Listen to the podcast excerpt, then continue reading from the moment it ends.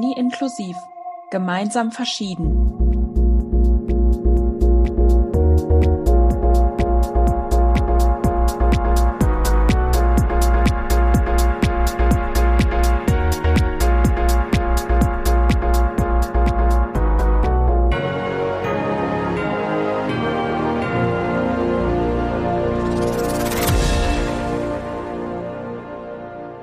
Hallo und herzlich willkommen zur zweiten Folge unseres Podcasts Uni inklusiv gemeinsam verschieden. Heute in der zweiten Folge hört ihr Pia und Jule, die ihr schon aus der ersten Folge kennt. Pia sehe ich hier auf meinem Bildschirm. Hi Pia. Hi Jule. Wie geht's dir heute? Bist du bereit? Ja, noch geht's mir gut. Ich habe heute viel geschafft, war in der frischen Luft. Heute war das Wetter ja zum Glück mal wieder etwas besser hier in Münster. Das stimmt, das war echt toll. Sehr gespannt auf diese Folge. Und wie geht's dir? Ja, mir geht's auch gut. Ich war heute auch schon viel draußen und es war sowieso irgendwie ein total produktiver Tag.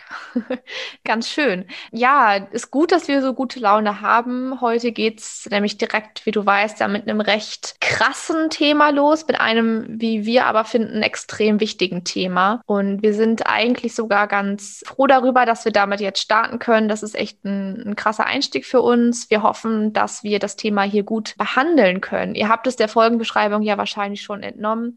Heute geht es bei uns um das Studieren mit der Diagnose Depression. In dem Sinne werden wir natürlich über das Krankheitsbild aufklären, werden auch kurz das Thema ADHS anschneiden, in dem Kontext. Aber nicht wundern, das Thema haben wir ein bisschen runtergebrochen, weil wir gemerkt haben, dass es auch nochmal ein unglaublicher Batzen. Und da ist dann die Entscheidung gefallen, einfach zu dieser Krankheit nochmal eine eigene Folge zu machen. Die ist nämlich wirklich ausführlich genug, um damit eine eigene Folge produzieren zu können. Das heißt, wir werden das heute ein bisschen runtergebrochen darstellen und uns vor allem auf die Depression konzentrieren. Zum Thema Depression, wir sind darauf gekommen, da uns unser erster potenzieller Gast eine E-Mail geschrieben hat. Zwar ist das ein junger Student der Universität Dortmund, der geschrieben hat, dass er selber seit einigen Jahren mit der Diagnose schweren Depressionen studiert und das sehr gerne nutzen möchte, dass wir diesen Podcast machen, um das mit uns, mit anderen Studierenden, mit allen unseren ZuhörerInnen zu teilen. Und hat dann gesagt, er möchte uns gerne einen Bericht schreiben. Also einfach ein Fließtext in der Ich-Form, also einen ganz persönlichen Einblick in sein Studium mit Depressionen. Den werden, werde ich hier in seinem Namen quasi für euch vorlesen. Und wir hoffen, dass das heute eine ganz spannende Folge wird, die uns alle nicht allzu sehr runterzieht und Pia würde einfach mal anfangen und euch ein bisschen was über die Depression an sich erzählen, damit wir hier alle mit dem gleichen Wissensstand richtig in die Folge starten können und dass ihr auch mal was gehört habt, jetzt hier direkt von uns und euch nicht jetzt erst selber informieren müsst, was sind Depressionen denn eigentlich? Pia, bist du bereit? Ich bin bereit. Super, dann leg mal los. Zuerst einmal kann gesagt werden, beziehungsweise muss gesagt werden, dass die Depression eine ernstzunehmende Krankheit ist und bei der wir das Denken, Fühlen und Handeln der betroffenen Person beeinflusst. Häufig geht es auch mit einer Störung einiger Körperfunktionen einher. Meistens benötigen Betroffene dann eine medikamentöse und psychotherapeutische Behandlung. Je nach Schwere oder Leichte der Depression kann man aber auch nur eine Form der Behandlung durchführen. Um eine Depression diagnostiziert zu bekommen, gibt es so eine Regel, sage ich jetzt mal, dass man mindestens zwei Hauptsymptome und zwei Zusatzsymptome über mindestens zwei Wochen haben muss. Die Hauptsymptome sind einmal die gedrückte Stimmung, Interessenverlust und Freudlosigkeit, und der Antriebsmangel beziehungsweise die erhöhte Ermüdbarkeit. Und die Zusatzsymptome sind dann einmal die Konzentrationsschwierigkeiten, ein vermindertes Selbstwertgefühl, Schuldgefühle, negative Zukunftsperspektive und auch Suizidgedanken beziehungsweise Suizidhandlungen. Außerdem können noch Schlafstörungen auftreten und ein veränderter Appetit. Die Depressionen sind so verschieden wie die Menschen selber, die betroffen sind. Sie sind unterschiedlich stark ausgeprägt und es gibt ganz viele verschiedene Formen. Und ich möchte euch jetzt heute einmal die häufigste Form nennen. Das ist nämlich die unipolare Depression. Das wird auch die rezidivierende Depression genannt, beziehungsweise wiederkehrende Depression. Ich denke mal, das ist quasi die Standardform der Depression, die die meisten von euch auch kennen werden.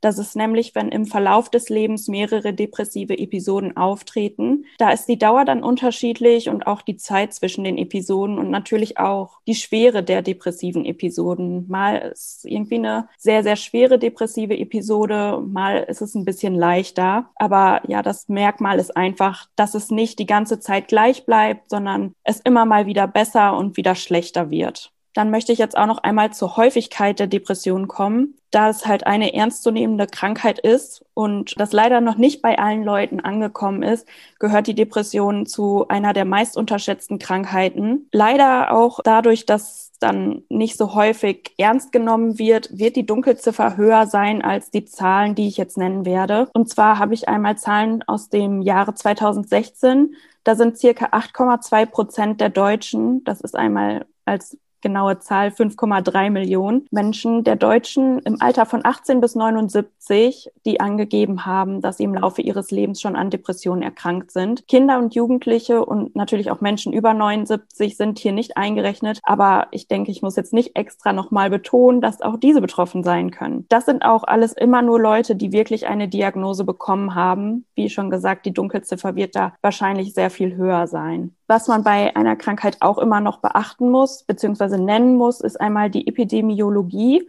und die Äthiologie. Das bedeutet, wie stark verbreitet und wie stark zugenommen die Krankheit hat oder ist. Und das habe ich ja gerade schon Zahlen genannt. Das gehört dann zur Epidemiologie. Und die Äthiologie ist dann einfach, wie stark die Krankheit zugenommen hat. Da kann ich sagen, dass ich Zahlen gefunden habe, dass zwischen 1991 und 2015 circa 3,5 Millionen PatientInnen mit Depressionen hinzugekommen sind. Durch Corona jetzt ist die Zahl wahrscheinlich auch nochmal rasant in die Höhe gegangen. Wenn ihr euch da näher zu interessiert, werden wir euch auf jeden Fall alle unsere Quellen in die Show Notes packen. Dann komme ich jetzt einmal zu den Ursachen und zu den Auslösern. Oft wird man gefragt, wenn man sagt, ja, bei mir wurden Depressionen diagnostiziert. Warum denn? Was ist denn der Auslöser? Aber das Schwierige bei Depressionen ist, dass es halt oft keine Ursache oder keinen Auslöser gibt. Das ist einfach, es gibt zu viele verschiedene Faktoren, die im Einklang dann dabei sind. Auch eine, ein Zusammenspiel von psychosozialen und neurobiologischen Aspekten. Ich kann euch auch mal hier ein paar Beispiele nennen. Einmal zu der erhöhten Anfälligkeit bei Leuten.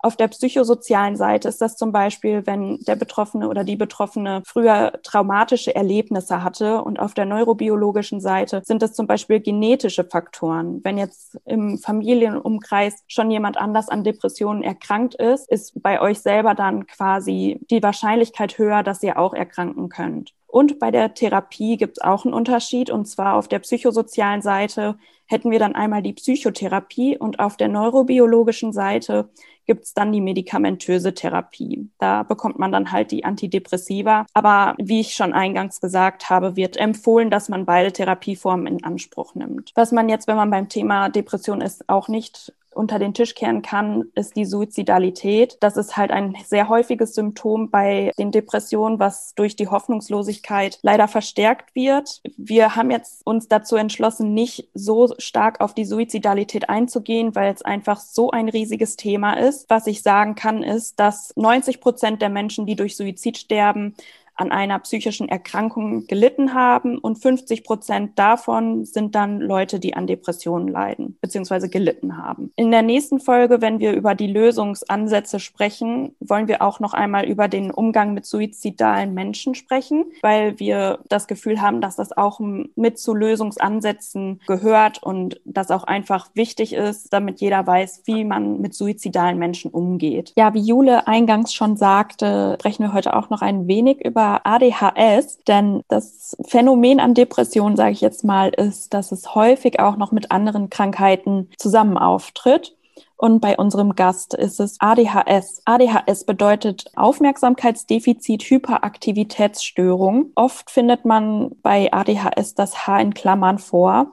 Das liegt nämlich daran, dass es da verschiedene Subtypen gibt. Und zwar ist das ADHS mit dem H ohne Klammern einmal die Bezeichnung der Subtypen mit der Hyperaktivität und ADS bezeichnet dann die Subtypen ohne eine ausgeprägte oder komplett ohne Hyperaktivität. Was man noch zu ADHS sagen kann, ist es, dass es eine Störung oder eine Ausprägung von Persönlichkeitsmerkmalen ist und wird ebenso wie die Depression nur durch das Maß und die Schwerpunkte der Symptome als Störung diagnostiziert. Die Symptome unterscheiden sich auch hier von Person zu Person, genauso wie bei der Depression auch. Ich habe hier einmal acht Symptome rausgesucht, die von der DSM genannt werden. Das ist ein Statistiktool und heißt Diagnostic and Statistical Manual of Mental Disorders. Was ist aber noch wichtig zu wissen, ist, dass es weitaus mehr als nur diese acht Symptome gibt. Also es gibt über 30 verschiedene Symptome, die mit ADHS in Verbindung gebracht werden können.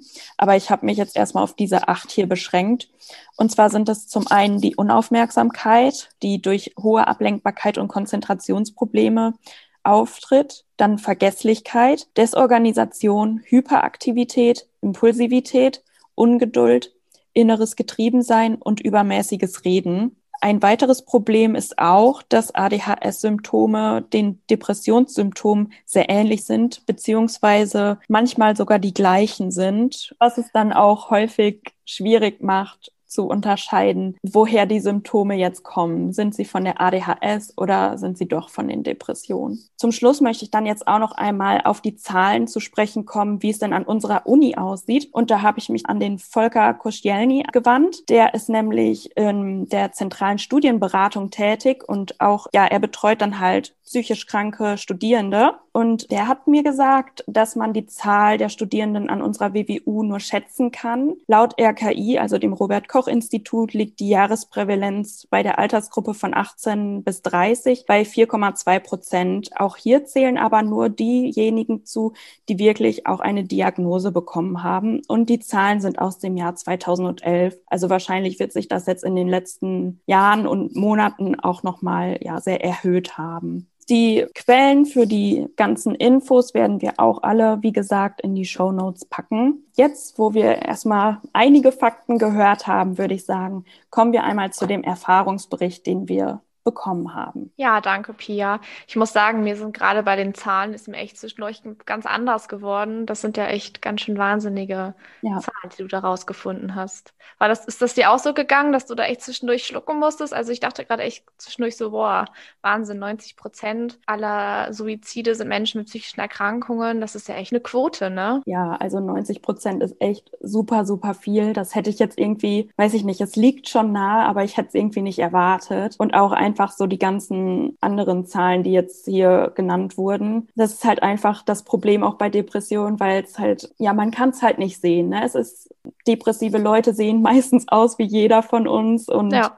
es ist halt auch nicht dieses Klischeebild, dass jeder, der depressiv ist, immer, ja, traurig rumläuft. Also es genau. kann halt jeden treffen. Jeder kann betroffen sein. Deshalb ist es auch ganz, ganz wichtig, dass wir einfach alle sensibler miteinander umgehen und irgendwie Leute nicht vorverurteilen, weil sie irgendwie was anders machen, als wir es machen würden, weil wir wissen halt nie, wie es demjenigen gerade geht, was der oder die gerade durchmacht. Ja, auf jeden Fall. Wir können den Menschen echt nur vor den Kopf gucken, ne? Ja. aber nicht rein. Das ist so.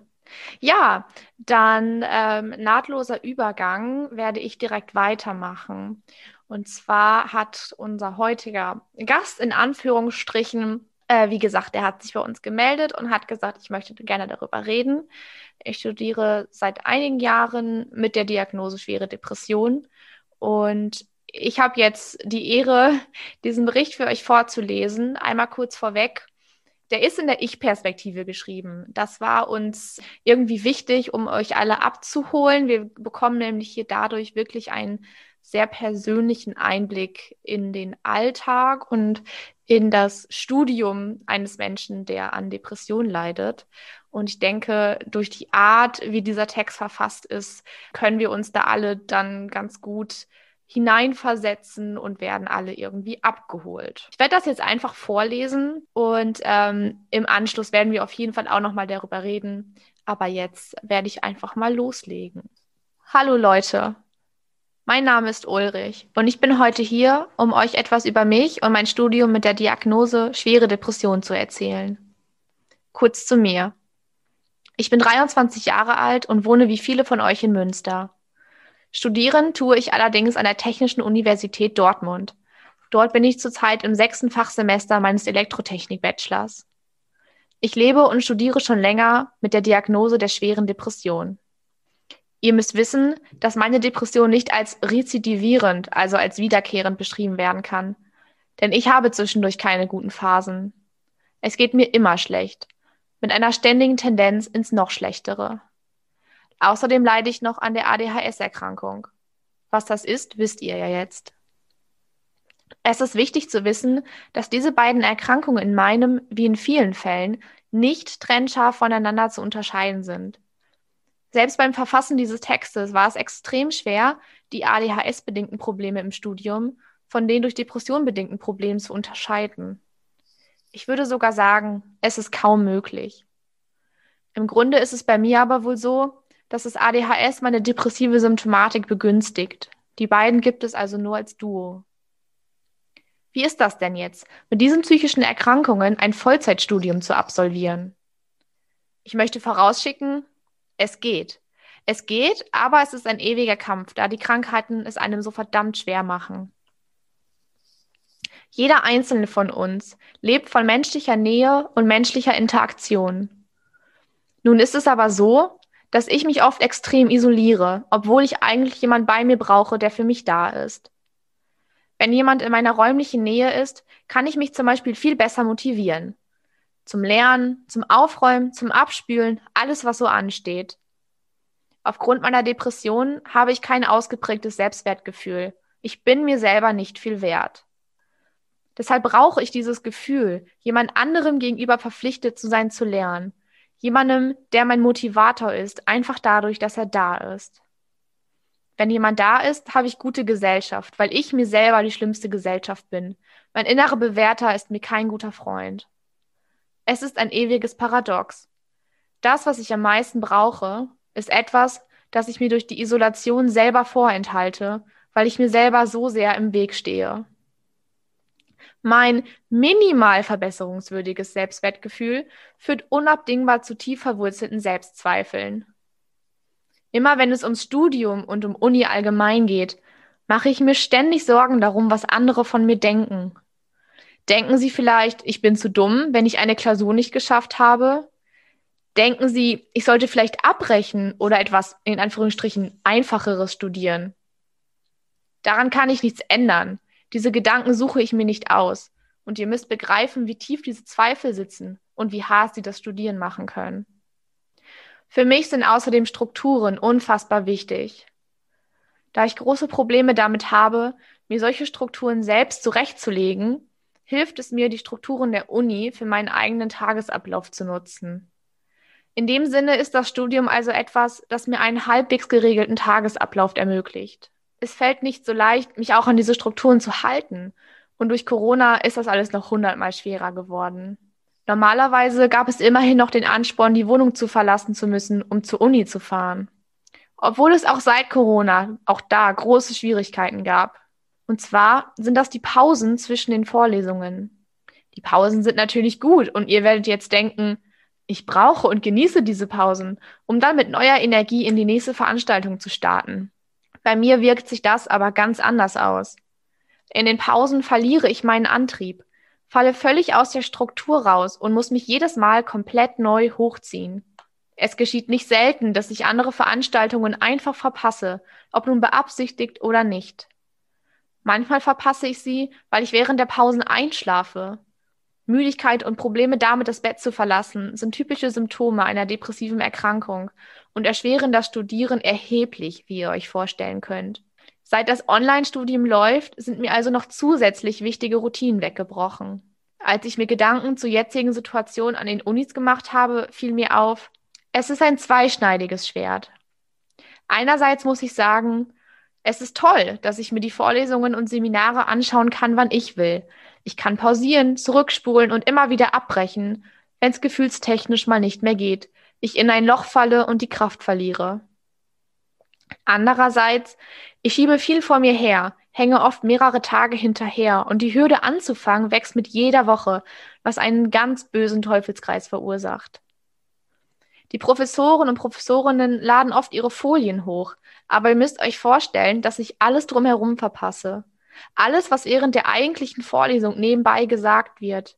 Alle Fragen und Anmerkungen, die zum Beispiel eine anstehende Klausur betreffen.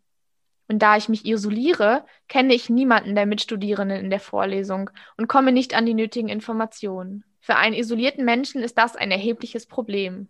Die Hemmschwelle, dem Dozenten zu schreiben, ist einfach zu hoch.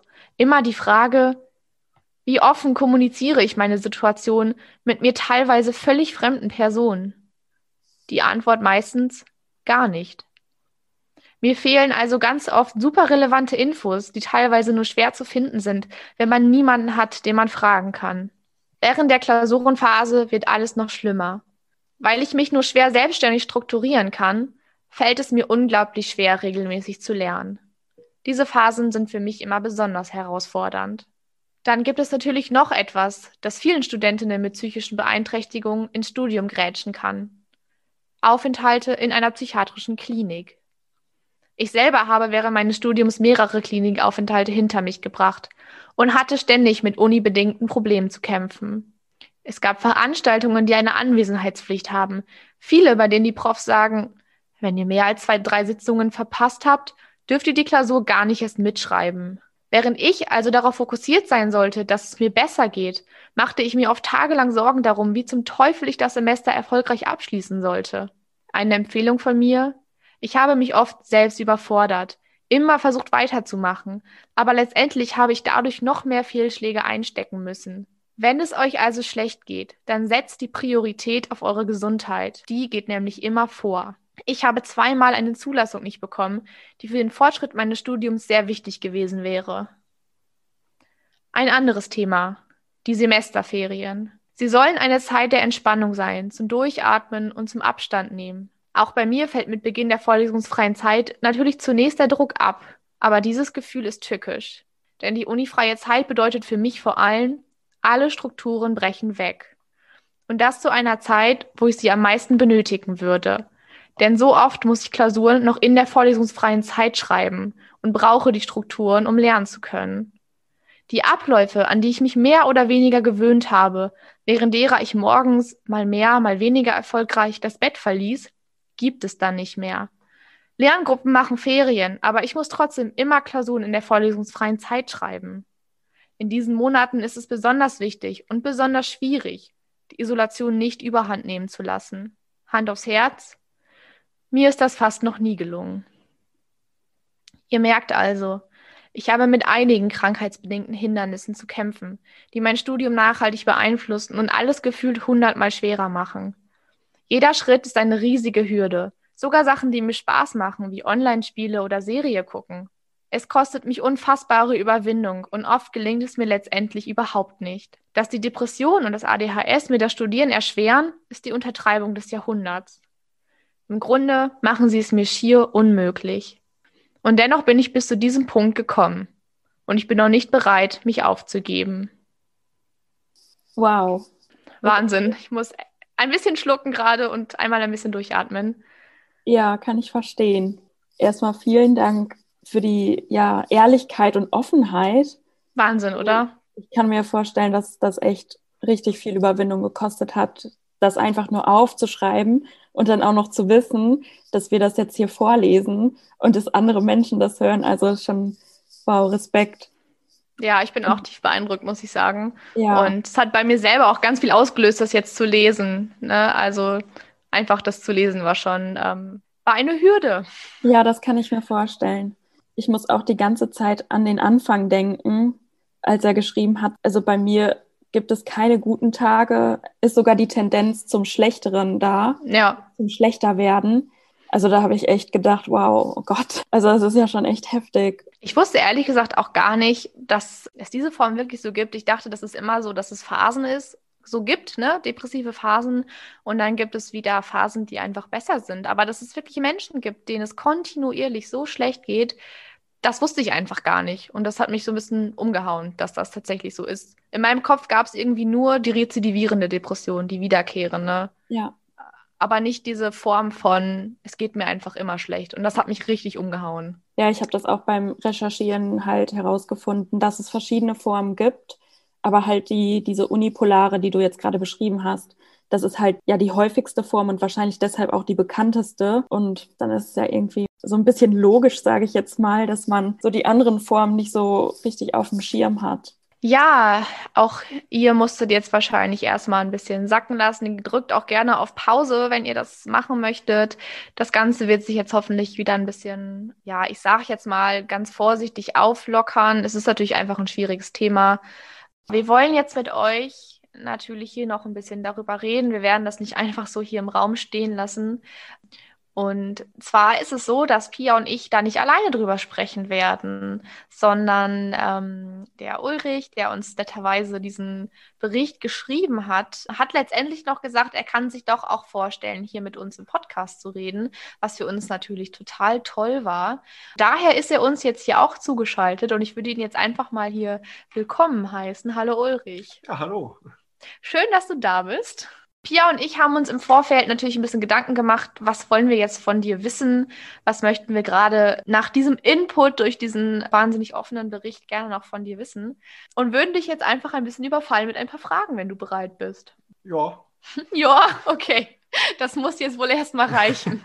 Dann fange ich jetzt einfach mal an, dich mit Fragen zu bombardieren.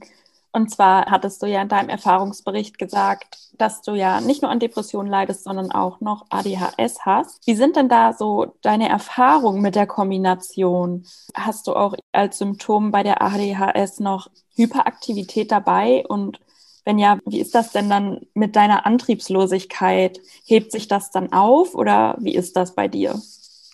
Zu der ersten Frage, ein super Beispiel wie ADHS und also Depressionen da, so wie das zusammenwirkt, wäre ja Strukturen und sowas. Also Strukturen sind halt bei Depressionen hammer hilfreich einfach, weil wenn man eben einen gewissen Rhythmus und gewisse Routinen drin hat, muss man quasi nur noch anfangen, der Rest läuft.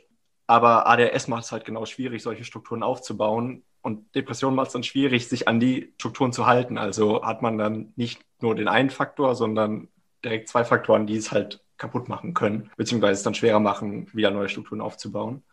Sonst, was die Hyperaktivität angeht, bei mir würde ich, also würde ich eher die Hyperaktivität im Kopf nehmen, ähm, die dann da mit der, mit der Antriebslosigkeit eben interagiert. Und da ist es halt eher dann das Problem, dass wenn ich versuche, mal mich auszuruhen in der Pause oder sowas, natürlich kann es manchmal passieren, weil dann der Schlafrhythmus eh nicht funktioniert und alles, dass ich einschlafe. Aber wenn ich quasi eigentlich mich ausruhen möchte, kann ich meistens einfach überhaupt nicht runterschalten. Das heißt, wenn man sich mal so kaputt fühlt und normalerweise ein Powernap super helfen würde, kann ich einfach nicht weit genug runterfahren, um mal irgendwie abzuschalten und bin danach immer noch genauso aufgekratzt wie vorher.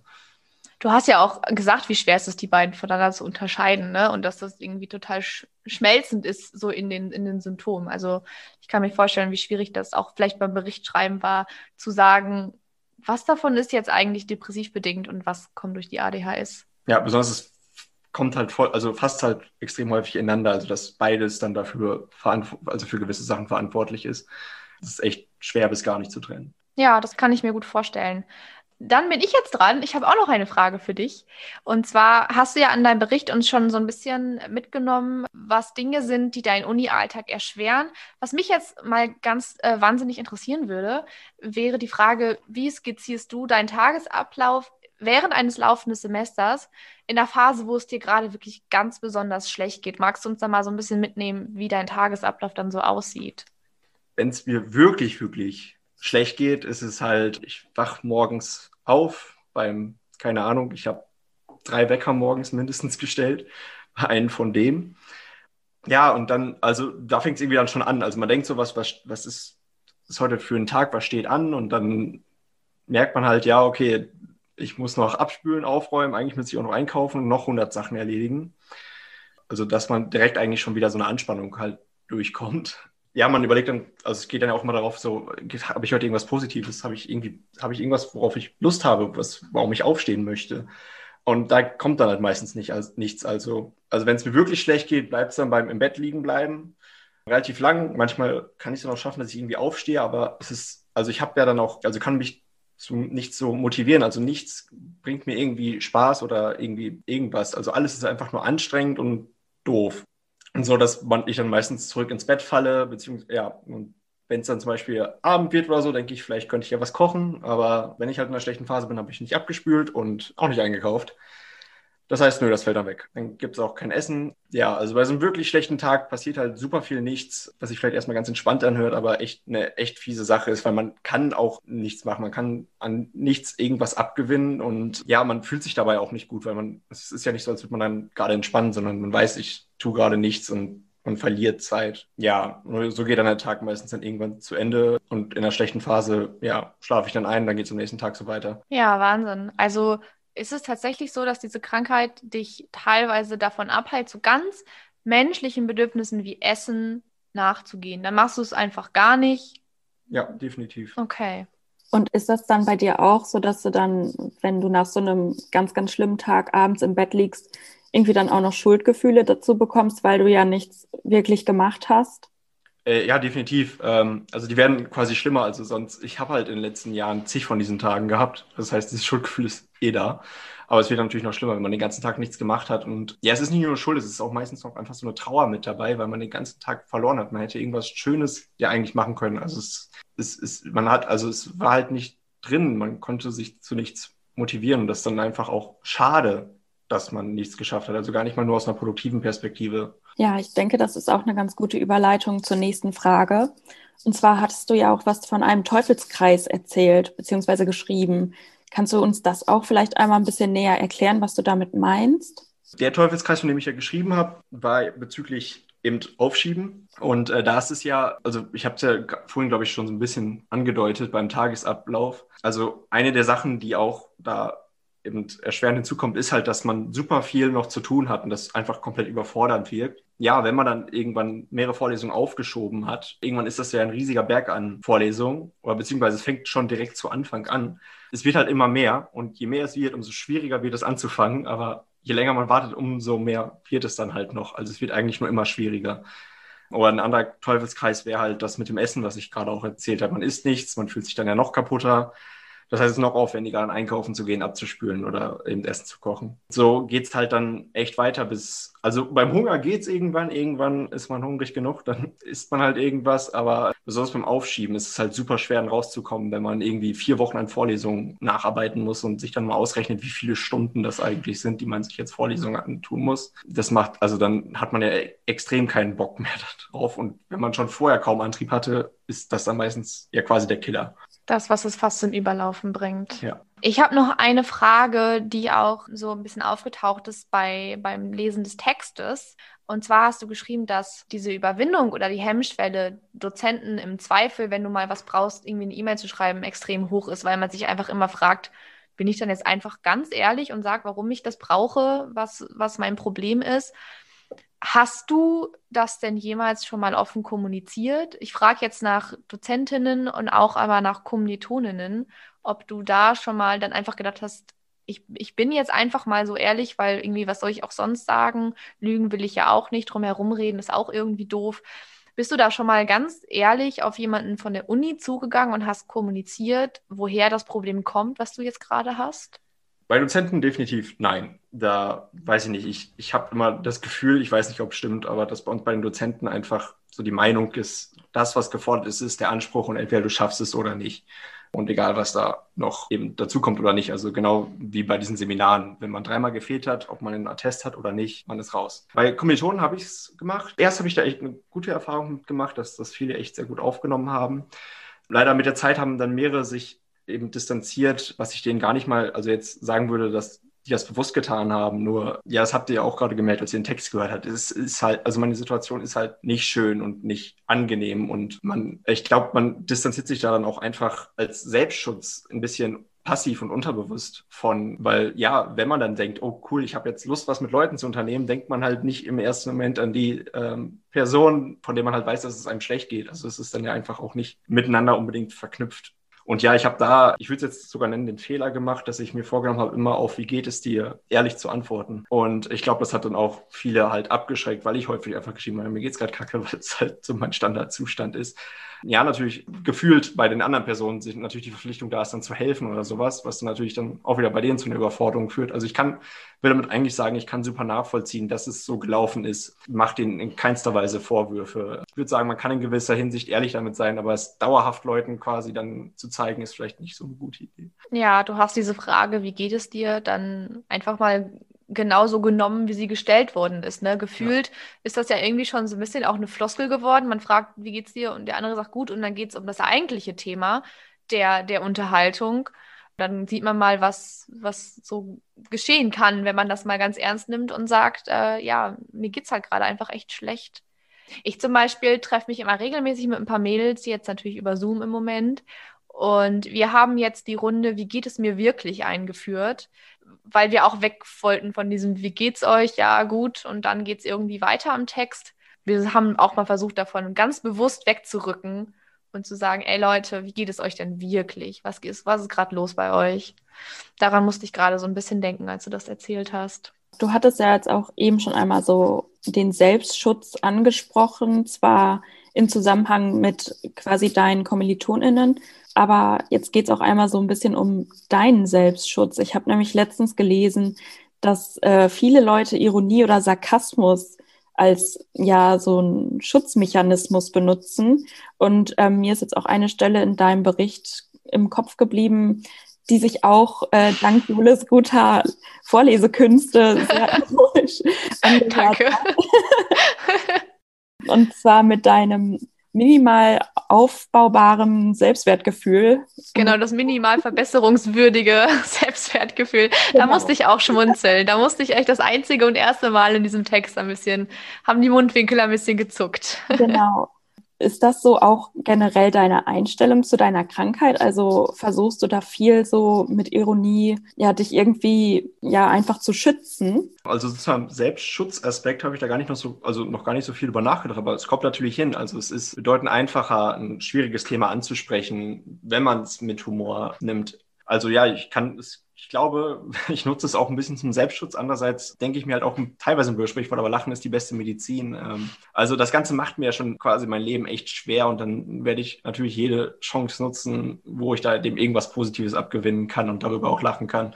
Weil ja, dann kann ich jedenfalls irgendwas Positives rausziehen. Klingt für mich nach einer sehr gesunden Einstellung, ne? Irgendwie überall den, den Spaß zu suchen, wenn es sowieso schon irgendwie nicht viel Spaß gibt, dann ja sucht man sich den, wo man kann. Ich habe noch eine Frage, die so ein bisschen auch weggeht von dem, von unserem Uni-Kontext, die mich aber, und ich gehe jetzt mal davon aus, unseren Zuhörern vielleicht auch interessiert, weil das natürlich auch bei, bei Menschen mit einfach mit psychischen Erkrankungen ein großes Thema ist. Machst du eine Therapie? Das hätte mich jetzt noch interessiert, ob du eine Therapie machst und auch was für eine, weil ich kenne jetzt irgendwie ein paar so vom Hören sagen, weiß aber dann immer auch nicht so genau, was da so gemacht wird und wer da eigentlich so sitzt.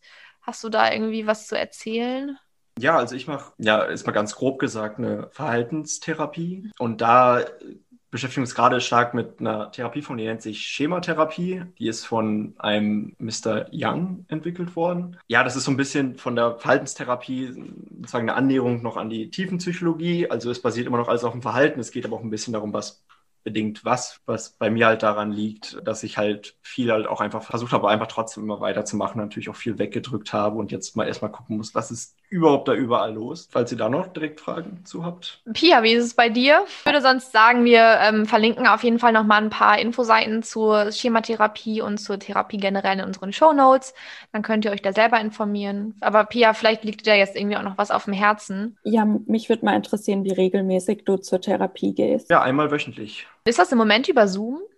Teilweise. Also es kommt immer darauf an, wie der Inzidenzwert aussieht. Hat das für dich Auswirkungen gehabt, dass es über Zoom ist? Ist das dadurch schwieriger geworden? Also ich hatte mit Zoom erstmal so direkt kein Problem. Also ich nutze halt häufig den PC. Ich bin das ziemlich gewohnt, mich halt über einen PC auch zu unterhalten. Deshalb das ging auf jeden Fall ganz gut. Ähm, bei der Schematherapie macht man aber auch Stuhlübungen, nennt sich das. Also dann hat man mehrere Stühle, die unterschiedliche Sachen repräsentieren und man switcht dazwischen quasi hin und her. Das war ein bisschen umständlich über Zoom, wenn ich dann die Situation hier rekreieren musste und äh, mit meiner Webcam die ganze Zeit rumfuchteln war. Und das ist bedeutend einfacher natürlich dann in Person. Das kann ich noch sagen zu Therapie. Es gibt natürlich noch viele andere Formen. Also ich mache noch andere Sachen als eine ganz normale Verhaltenstherapie. Es gibt noch andere Sachen, wie man sich da Hilfe holen kann, auch Sachen, die hilfreich sind. Das fängt an wirklich von eben Recherchen im Internet, wo super viel zur Verfügung gestellt wird, bis was jetzt zwar mit Corona schwierig ist, bis Gruppentherapien oder Selbsthilfegruppen. Da wollte ich nur sagen, es ist nicht nur die Einzeltherapie oder so, mit der man direkt loslegen muss Ja, gut, dass du das ansprichst. Wir haben nämlich auch ein paar Anlaufstellen für euch einmal rausgesucht, falls ihr selber vielleicht betroffen seid oder einfach das Gefühl habt, ihr braucht Hilfe oder ihr jemanden kennt, der Unterstützung und Hilfe gebrauchen könnte. Werden wir euch auch alles in den Show Notes verlinken. Es gibt verschiedene Anlaufstellen. Es gibt zum Beispiel einmal ein Infotelefon von der Deutschen Depressionshilfe und es gibt da auch, ich weiß nicht, ob es jetzt neu ist wegen Corona, aber es gibt auch Online-Selbsthilfegruppen, was ja für die die aktuelle Situation wahrscheinlich sehr, sehr schön ist. Ich würde jetzt auch gerne einmal so ein bisschen die Verbindung zur Uni ziehen. Deshalb kommt meine Frage jetzt, fühlst du dich von der Uni ausreichend unterstützt? Ja, schwierige Sache sozusagen für mich natürlich zu sagen, wie weit muss mich die Uni eigentlich unterstützen. Aber ich finde es eigentlich schon mal gut, dass die Uni überhaupt da was anbietet, wie halt online, also psychologische Beratung und ähm, Coaching-Gruppen. Sozusagen Uni-Alltag gibt es natürlich viele Sachen, die man noch verbessern könnte. Also nehmen wir das mit, also was ich ja schon gesagt habe in Corona, dass es echt hilfreich ist, dann auch Vorlesungen in eigenem Tempo nacharbeiten zu können. Beziehungsweise wenn man mal verpasst, was verpasst hat, dass man das noch nacharbeiten kann. Das sind halt Sachen, da könnte man nach Corona definitiv weitermachen. Das wäre wirklich hilfreich. Also es gibt mehrere Sachen im allgemeinen Uni-Alltag, wo ich sagen würde, die kann man noch verbessern, wo man quasi, würde ich unterstellen, sich noch überhaupt keine Gedanken darüber gemacht hat, wie sieht das eigentlich mit Depressionen aus, zum Beispiel, oder mit anderen Sachen. Du siehst also auf jeden Fall Potenzial zur Verbesserung, aber es gibt auf jeden Fall auch schon Angebote, genau. die du auch schon genutzt hast teilweise. Teilweise. Dann hätte ich jetzt noch eine ja, Endfrage sozusagen, um das Gespräch schön abzurunden, irgendwie hier mit dir. Einfach die ganz allgemeine Frage. Gibt es noch etwas, was du jetzt zum Ende unseres Gesprächs hier loswerden möchtest? Eine Empfehlung hast du in deinem Text ja schon ausgesprochen. Leute, denkt an eure Gesundheit, die geht immer vor.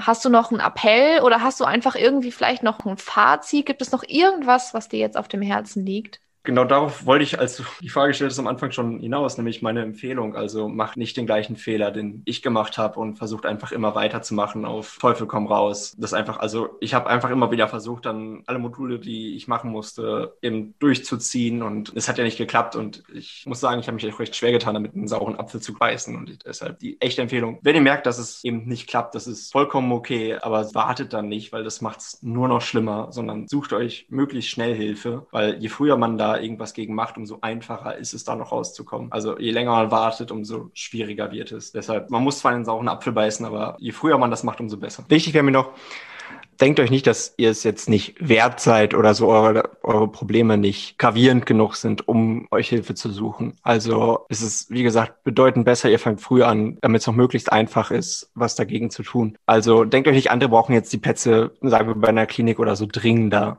sondern holt euch die Hilfe, die ihr braucht und ihr seid es wert, dass ihr die Hilfe bekommt, sonst würdet ihr sie nicht bekommen. Ja, danke für deine Offenheit, Ulrich. Wir wollen dich jetzt natürlich auch nicht mit leeren Händen gehen lassen. Wir wünschen dir bei deinem weiteren Studium noch alles, alles Gute und für deine Gesundheit alles Beste. Wir hoffen, dass du da eine gute Lösung für dich findest und dich selber nicht aufgibst, so wie du es am Ende auch schon gesagt hast. Und wir drücken dir die Daumen für eine hoffentlich bessere Zukunft. Ja, Jule, was geht dir gerade so durch den Kopf nach erstmal diesem krassen Erfahrungsbericht und dann jetzt nach der ganzen Offenheit von dem Ulrich? Ja, das war, das war echt der Wahnsinn. Also ich musste ganz oft ganz schwer schlucken. Ich bin ganz tief beeindruckt von dieser Offenheit, die er hier für uns an den Tag gelegt hat. Das ist für uns natürlich total toll und für unsere Zuhörerinnen natürlich auch. Wir können da ganz viel von mitnehmen. Wir haben echt einen total tiefen Einblick bekommen. Ich bin extrem dankbar. Ich äh, glaube, dass ich da heute Abend noch ein bisschen äh, drauf rumkauen werde und drüber nachdenken werde, bestimmt auch nochmal einen Blick in diesen Bericht werfen werde, den ich wirklich sehr, sehr beeindruckend fand einfach. Es geht mir gut, es geht mir wirklich gut soweit. Ich hatte ja auch schon das Vorgespräch gehabt mit dem Ulrich. Ich wusste so ein bisschen, äh, was auf uns zukommt, aber trotzdem war dieses Gespräch jetzt nochmal ein Brocken, an dem ich bestimmt noch ein bisschen zu kauen habe. Wie ist es bei dir? Ich kannte den Erfahrungsbericht ja vorher noch nicht. Für mich war das jetzt gerade so, ja, First Impressions mäßig Ich muss sagen, meine Gedanken kreisen da irgendwie noch rum. Also ich muss sagen, dass ich ja einige Leute auch in meinem Bekanntenkreis habe, die unter Depressionen leiden. Bei den meisten ist es so, dass sie nicht so offen darüber sprechen und ich möchte halt auch niemanden zwingen, mit mir da so offen drüber zu reden, wenn sie das nicht möchten. Ja, das ist nämlich immer, ne, dieses danach wirklich auch mal zu fragen, so ganz konkret, dann denkt man immer, mache ich das jetzt wirklich? Reiße ich damit irgendwas auf oder trigger ich irgendwie? Und dann macht man es tendenziell eher nicht, ne? Ja, genau. Das hat mir schon jetzt so ein bisschen so noch mehr die Augen geöffnet, was, was für Schwierigkeiten da einfach vorhanden sind. Aber was ich auch nochmal irgendwie wirklich hier jetzt heraussagen möchte, so Gesundheit an erster Stelle. Also, ja. was der Ulrich gesagt hat, es geht immer vor. Und der hat ja auch gesagt, so, dass man sich so früh wie möglich Hilfe suchen soll. Da habe ich auch letztens gesehen, dass sich der Großteil der Leute halt erst wirklich Hilfe suchen, wenn es in, in Anführungszeichen zu spät ist und dass die wenigsten Leute halt sagen, so ja, ich mache mal so eine Vorsorgeuntersuchung. Ich meine, so wenn es um körperliche Krankheiten geht, dann machen wir ja auch so viele Voruntersuchungen wie, wie nur möglich.